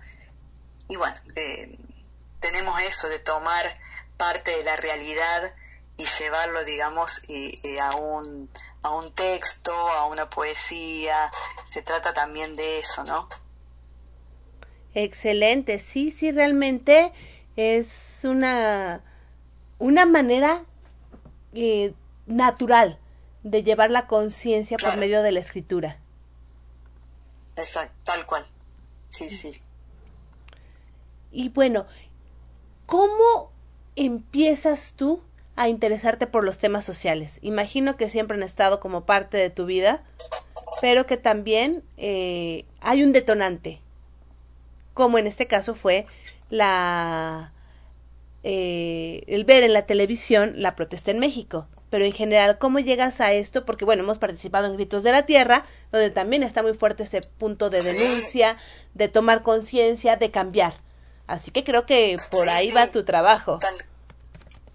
Sí, primero por eh, escuchar. Me parece que escuchar ayuda mucho, eh, porque por ahí uno opina eh, sin tener la vivencia cierta sobre algo. Entonces opina lo que ve, lo que piensa en un análisis un poco superficial de las cosas, pero cuando uno escucha eh, a alguien que realmente ha, tenido en su cuerpo esa vivencia, eh, la cosa cambia.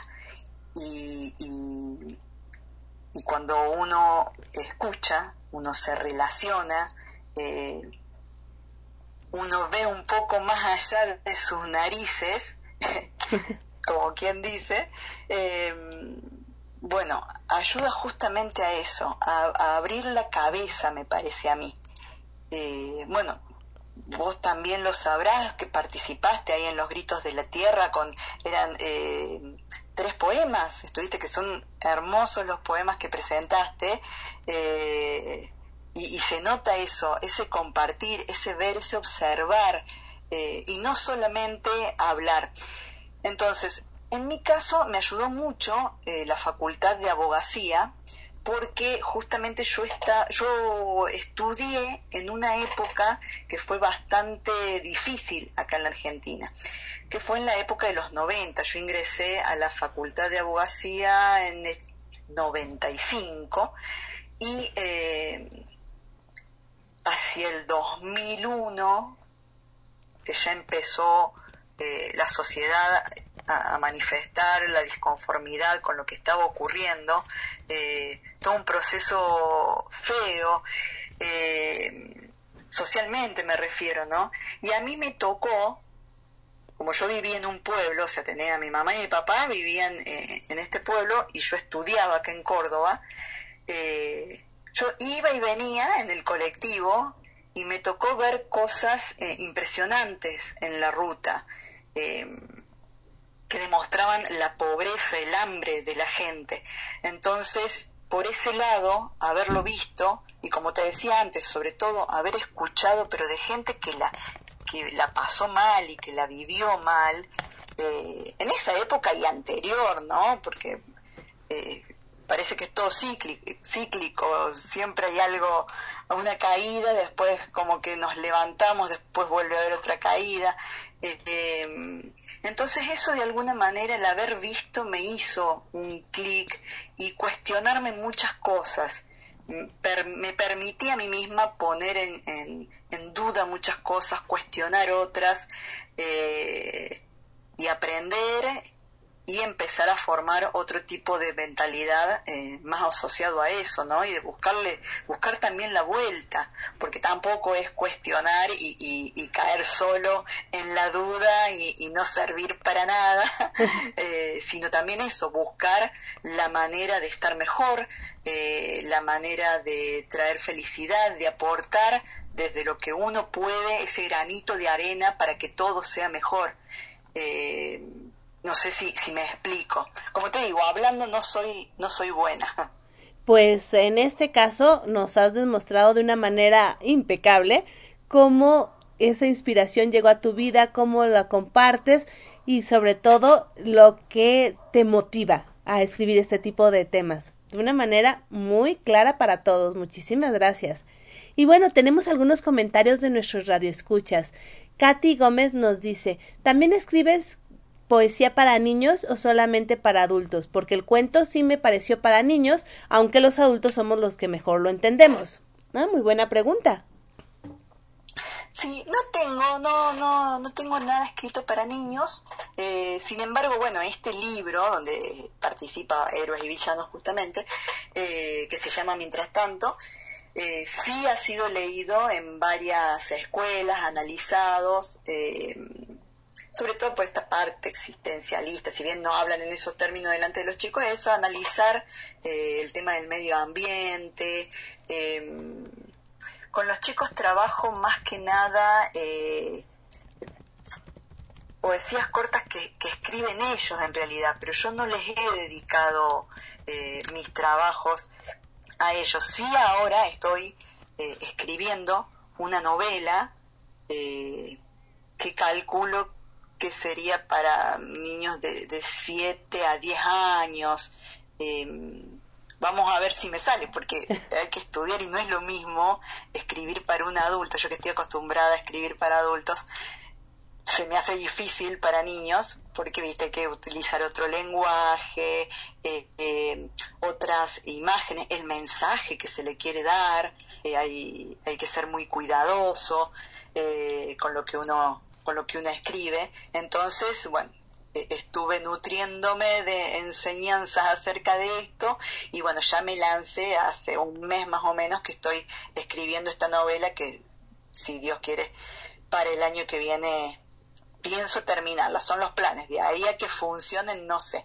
Eh, pero fuera de esto que conscientemente estoy haciendo para niños, no he escrito ni, ni poesía ni, ni cuentos dedicados al público infantil.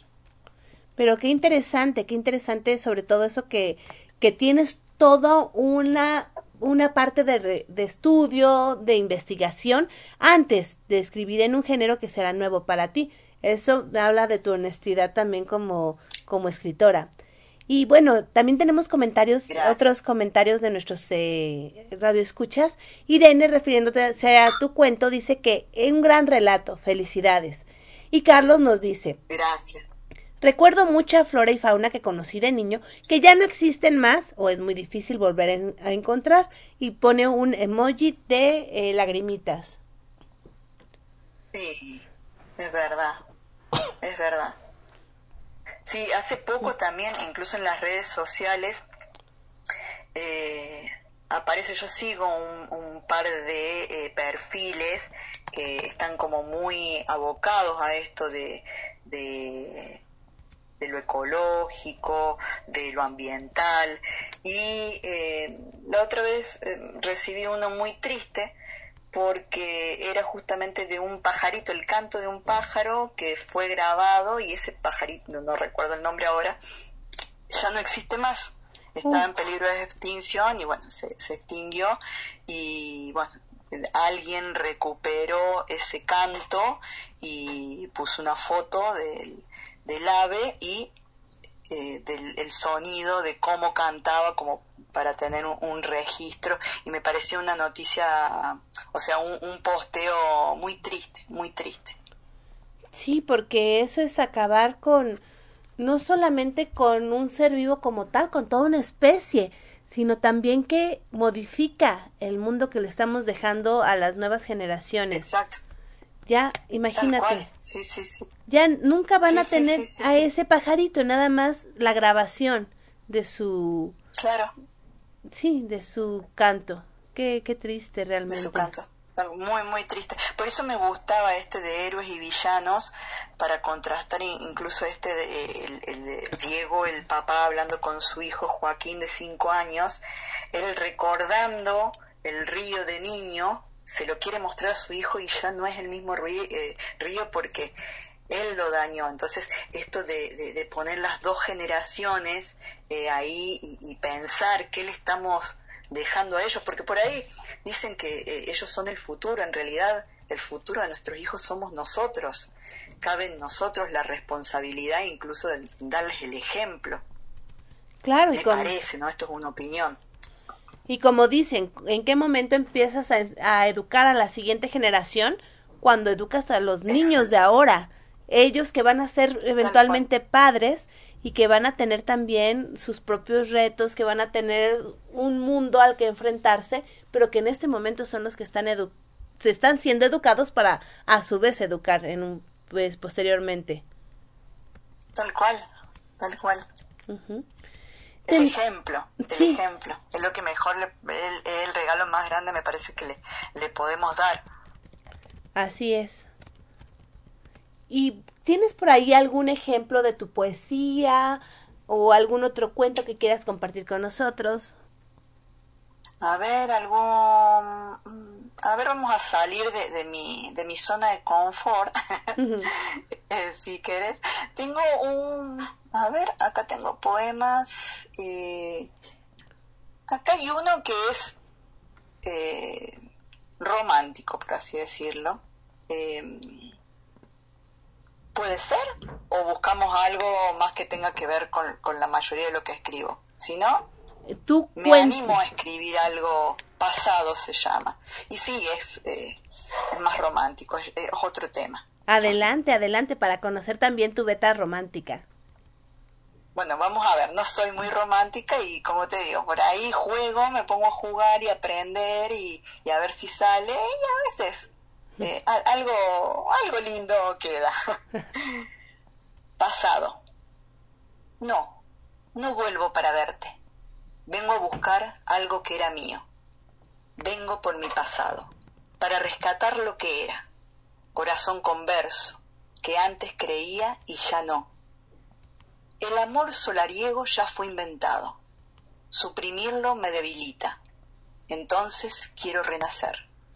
Te pregunté, ¿de qué estamos hechos? Me dijiste, de ásperos huesos y piel suave, blandos por fuera, sin pulir por dentro. Ahora lo entiendo. Sentí el sol en tu vientre y una sombra en la espalda. Aunque somos humanos, inocentemente creí ver algo de inmortalidad en tu promesa. ¿Desde cuándo la soledad se te, se te presenta irresistible? No, no contestes.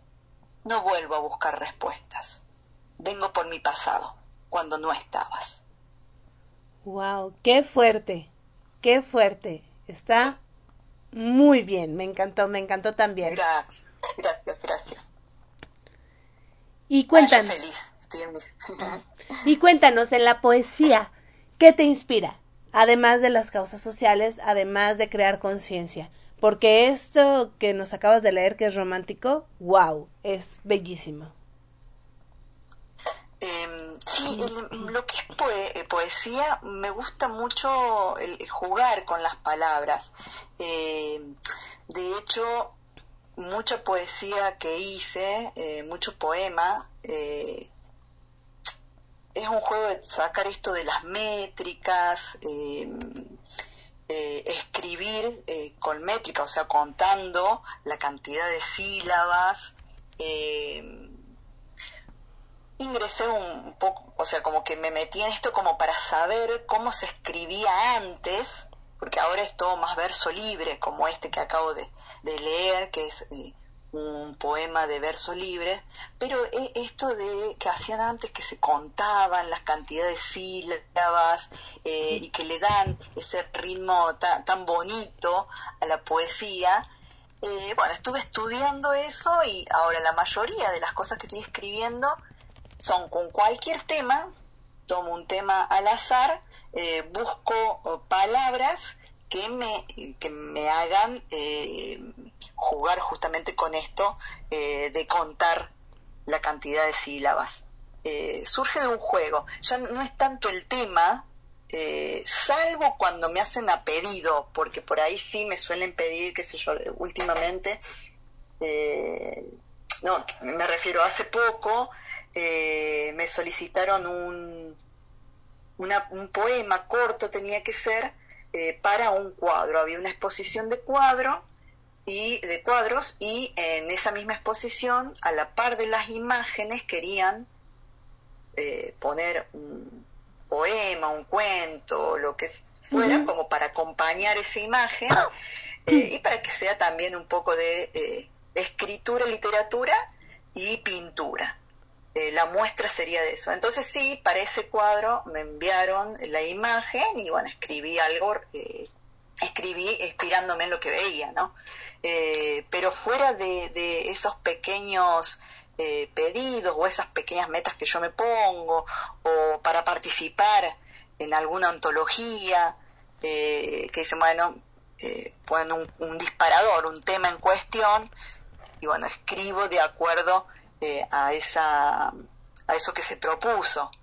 Eh, y después ya sola acá en mi casa escribir. En, el caso de la poesía eh, lo, tomo como bastante como un juego, como dije antes. Qué interesante, porque también es un reto mental, es mantenerte activa, es crear nuevos escenarios en tu mente, es jugar con las palabras, también es ampliar tu vocabulario. Entonces está muy interesante ese, ese uso de la poesía, digamos, no tan eh, común para muchos poetas, pero que sí es un muy buen ejercicio, hay que decirlo. Sí, Sí, sí, sí, tal cual. De hecho, como yo lo que más escribo eh, son cuentos y novelas, eh, en momentos que no se me ocurre nada o que no tengo ganas directamente, eh, porque también se pasa por eso, momentos que no, no, no, no tenés ganas de escribir, para no perder, digamos, eso, de, dedicarle tiempo diario o, un par de horitas, aunque sea a la escritura, eh, para no perder ese ejercicio, eh, utilizo mucho en ese caso lo que es lectura, me pongo a leer otras cosas eh, que no son mías, obviamente, o si me agarran por esas por esos momentos, ganas de escribir, pero no tengo ganas de hacer un cuento, una novela, no tengo ganas de dedicarle tanto tiempo, me pongo con la, eh, con la poesía. Excelente, porque así también eh, te ejercitas de otra manera y sigues escribiendo, porque eso sí, hay que mantener caliente la pluma. Tal cual, tal cual, sí, sí, no hay que dejar que se seque la tinta. Exactamente. Y cuéntanos, ¿cuáles son tus planes? Ahorita, ¿qué viene? ¿Qué, eh, hacia dónde vas, qué estás escribiendo, qué vas a publicar, cuáles son tus planes. Bien, ahora estoy escribiendo, eh, estoy trabajando en tres novelas, una como te comentaba para niños, eh, y después tengo dos, una que ya está finalizada, pero ahí, ahí, te comento mi forma de trabajar, ¿no? Y la otra que estoy elaborándola todavía, o sea, sigo escribiendo en el borrador. Eh, porque yo me tomo mi tiempo para lo que son las novelas, eh, y bueno, esta que terminé de escribir, ahora la dejé, va a estar reposando como, viste, como cuando haces una comida, que preparas una torta y lo dejas que se enfríe, eh, o algún, alguna comida que tenés que dejar que repose antes de, continuar, bueno, lo mismo hago con con mis trabajos. Los dejo reposar de acá un tiempo, que puede ser un mes, seis meses, eh, lo vuelvo a agarrar, lo releo y ahí veo si hay que eh, si tiene que incorporarse algunas nuevas, algunas cosas nuevas, si elijo otro camino, si le doy una vueltita o eh, a, quitar cosas, porque lo que me sabe pasar que yo leo algo que escribí, lo leo de acá seis meses y, y hay cosas que a lo mejor no me gustan. Y digo, uy, no, no puedo haber escrito eso, entonces lo saco, lo dejo de lado. Eh, y otras veces no, digo, ah, no puedo creer que yo haya escrito eso. Entonces depende cómo me agarre, pero es como que al tomar distancia del trabajo, eh, después eh, está, eh, está bueno ir puliéndolo, ¿no? ya con, con, esa distancia de por medio. Claro, y con otra visión, con otra... Y también si la ceguera de taller, porque cuando estamos, estamos con un trabajo, con un proyecto, llega un momento en que ya no vemos nuestras propias visiones, nuestros errores o hasta faltas de ortografía. Tal cual, tal cual. Uno no ve, lo tiene tan incorporado al texto, es tan reciente lo que se escribió que lo tenés incorporado. Eh, si lo dejas descansar ahí, cuando lo volvés a tomar, eh, ahí saltan las, esas cositas que se te pasaron.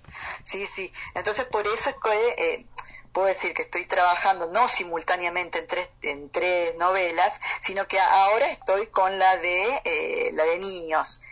Seguramente cuando avance un poco más y me quede sin ideas o, sienta que tengo que empezar a dejarlo descansar un poco, voy a seguir con eh, o la corrección de la que ya está completa o seguir avanzando con la que, con la que estoy eh, redactando todavía. Excelente, y así tienes varios trabajos eh, simultáneos, pero no al mismo tiempo. y, Exacto. y cuéntanos, ¿cómo se pueden poner nuestros radioescuchas en contacto contigo? Bien, en, tanto en Facebook como en Instagram es Andrea F. Rojas. Eh, en Facebook figura Andrea F. Rojas, autora.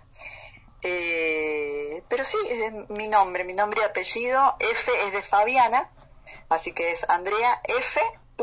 Rojas.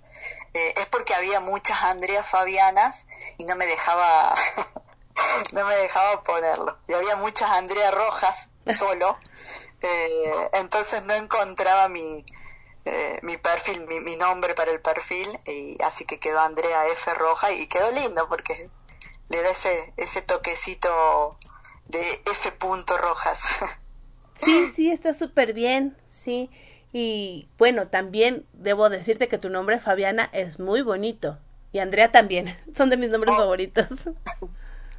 Sí, oh, qué lindo.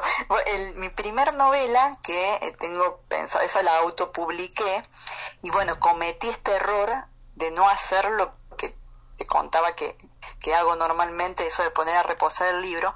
Mi primera novela que la saqué en el 2008 eh, se llama Siempre hay algo detrás de las piedras y la escribí, la releí, pero todo en, en re poquito tiempo. Escribí, releí y a imprenta. Fue todo todo bien independiente.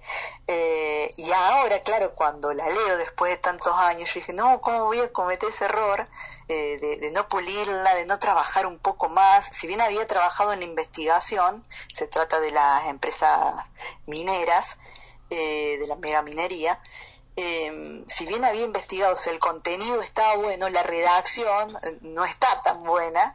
Entonces, bueno, ese también es algo que tengo en vista, que es sacar nuevamente esta, esta novela ya con eh, los arreglitos que se merece, ¿no? Excelente, pues bueno, cuando la tengas aquí, los micrófonos de De Todo para Todo, donde tu voz se escucha, están abiertos para ti.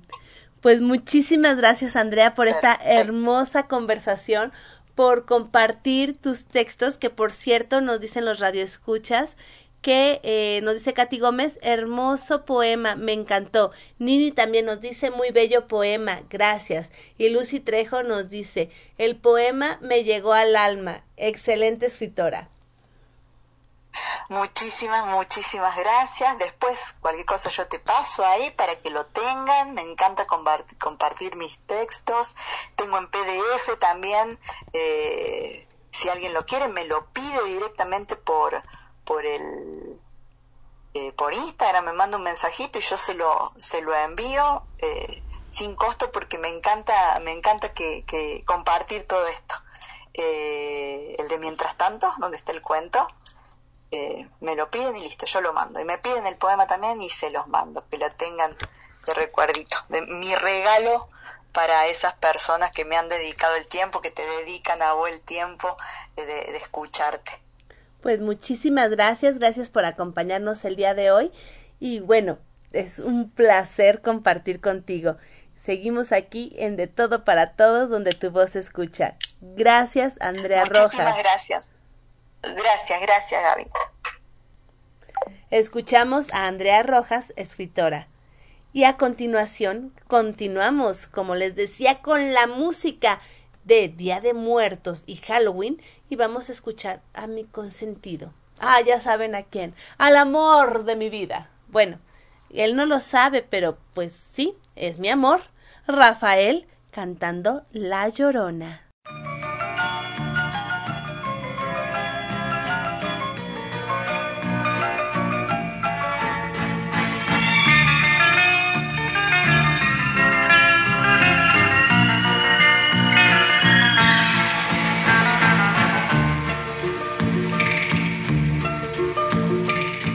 Salías del templo un día llorona cuando al pasar yo te vi.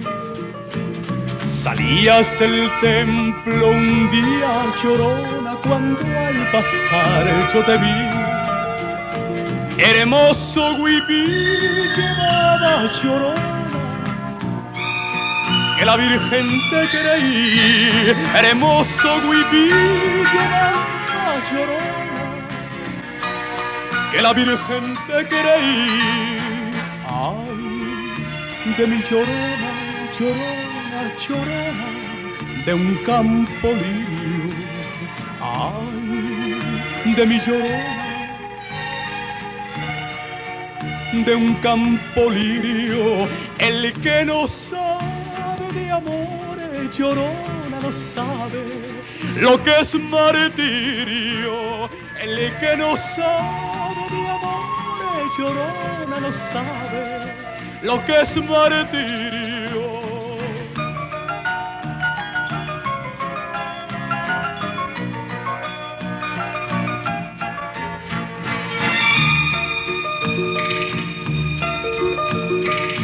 No sé lo que tienen las flores, llorona, las flores de un campo santo. Yo no sé lo que tienen las flores, llorona, las flores de un campo santo. Que cuando las mueve el viento, llorona parece que están llorando. Que cuando las mueve el viento, llorona parece que están llorando. Ay, de mi llorona, llorona, llévame al río. Ay, de mi llorona, llévame al río, tápame con tu rebozo, llorona, porque me muero de frío. Tápame con rebozo, llorona, porque me muero de frío.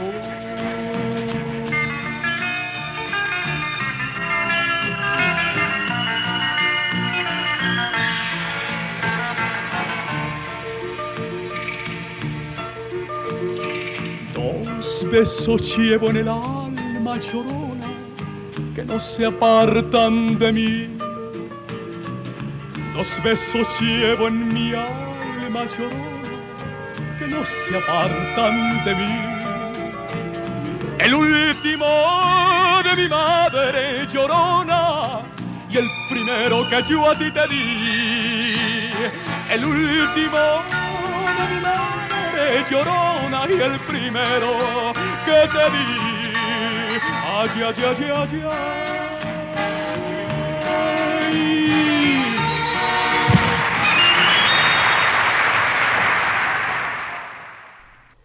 Rafael cantando La Llorona. A continuación, escucharemos a nuestra madrina Elizabeth Martínez y Mario Hernández. Un saludo cordial desde la Ciudad de México. Somos Mario Hernández y Elizabeth Martínez. De la escritora argentina Liliana Cineto, Amor en la Biblioteca. Cuentan que cuentan que había una vez una princesa que vivía en un estante de una vieja biblioteca. Su casa era un cuento de hadas que casi nadie leía. Estaba entre un diccionario y un libro de poesías. Solamente algunos chicos acariciaban sus páginas y visitaban a veces su palacio de palabras. Desde la torre más alta suspiraba la princesa. Lágrimas de tinta negra deletreaban su tristeza. Es que ella estaba aburrida de vivir la misma historia que de tanto repetir se sabía de memoria. Una bruja la hechizaba por envidiar su belleza y el príncipe la salvaba para casarse con ella. Cuentan que cuentan que un día, justo en el último estante, alguien encontró otro libro que no había visto antes. Al abrir con suavidad sus hojas amarillentas, salió un capitán pirata que estaba en esa novela. Asomada entre las páginas, la princesa lo miraba. Él dibujó una sonrisa solo para saludarla y tarareó la canción que el mar le canta a la luna y le regaló un collar hecho de algas y espuma. Sentado sobre un renglón, el pirata cada noche la esperaba en una esquina del capítulo 14 y la princesa subía una escalera de sílabas para encontrarse con el pirata en la última repisa. Así se quedaban juntos hasta que salía el sol, oyendo el murmullo tibio del mar en un caracol. Cuentan que cuentan que en mayo los dos se fueron un día y dejaron en sus libros varias páginas vacías. Los personajes del libro, ofendidos, protestaban. Las princesas de los cuentos no se van con los piratas. Pero ellos ya estaban lejos. El pirata y la princesa, aferrada al brazo de él, navegan por siete mares en un barco de papel. Y allá lejos, muy lejos en alta mar, hoy escriben otra historia, conjugando el verbo amar. Muchísimas gracias, Eli y Mario. Qué hermosa historia de Liliana Cineto, Amor en la Biblioteca. Y así hemos llegado al final de esta emisión. Como pudimos escuchar, fue un programa extraordinario, muy diferente a otros programas, pero también con ese encanto que nos caracteriza. Escuchamos a la doctora Fiona y su cápsula de la risa y las palabras de mujer de María Virginia de León. Y tuvimos dos entrevistas, la entrevista de Tatiana García y la conversación con Andrea Rojas, ambas escritoras talentosas y muy generosas que compartieron sus temas, sus temas, su arte y sobre todo su tiempo con nuestros radioescuchas. También escuchamos a nuestros padrinos Guillermo Holguín y Elizabeth Martínez y a Mario Hernández. Como homenaje a las mujeres fuertes y talentosas, compartimos poesía de morras. También escuchamos música de Día de Muertos y Halloween. Y ah, escuchamos también a Fernando García. Gracias a RAO, Radio Alfa Omega, por su hospitalidad. Soy Gabriela Ladrón de Guevara. Antes de que se me olvide, mañana a las seis de la tarde. Mañana a las seis de la tarde estaremos en en tu poeta, tu poesía y tu música con Rosa Elena Falcón. Seis de la tarde, tiempo de la Ciudad de México, soy la invitada especial, aquí en RAO, Radio Alfa Omega.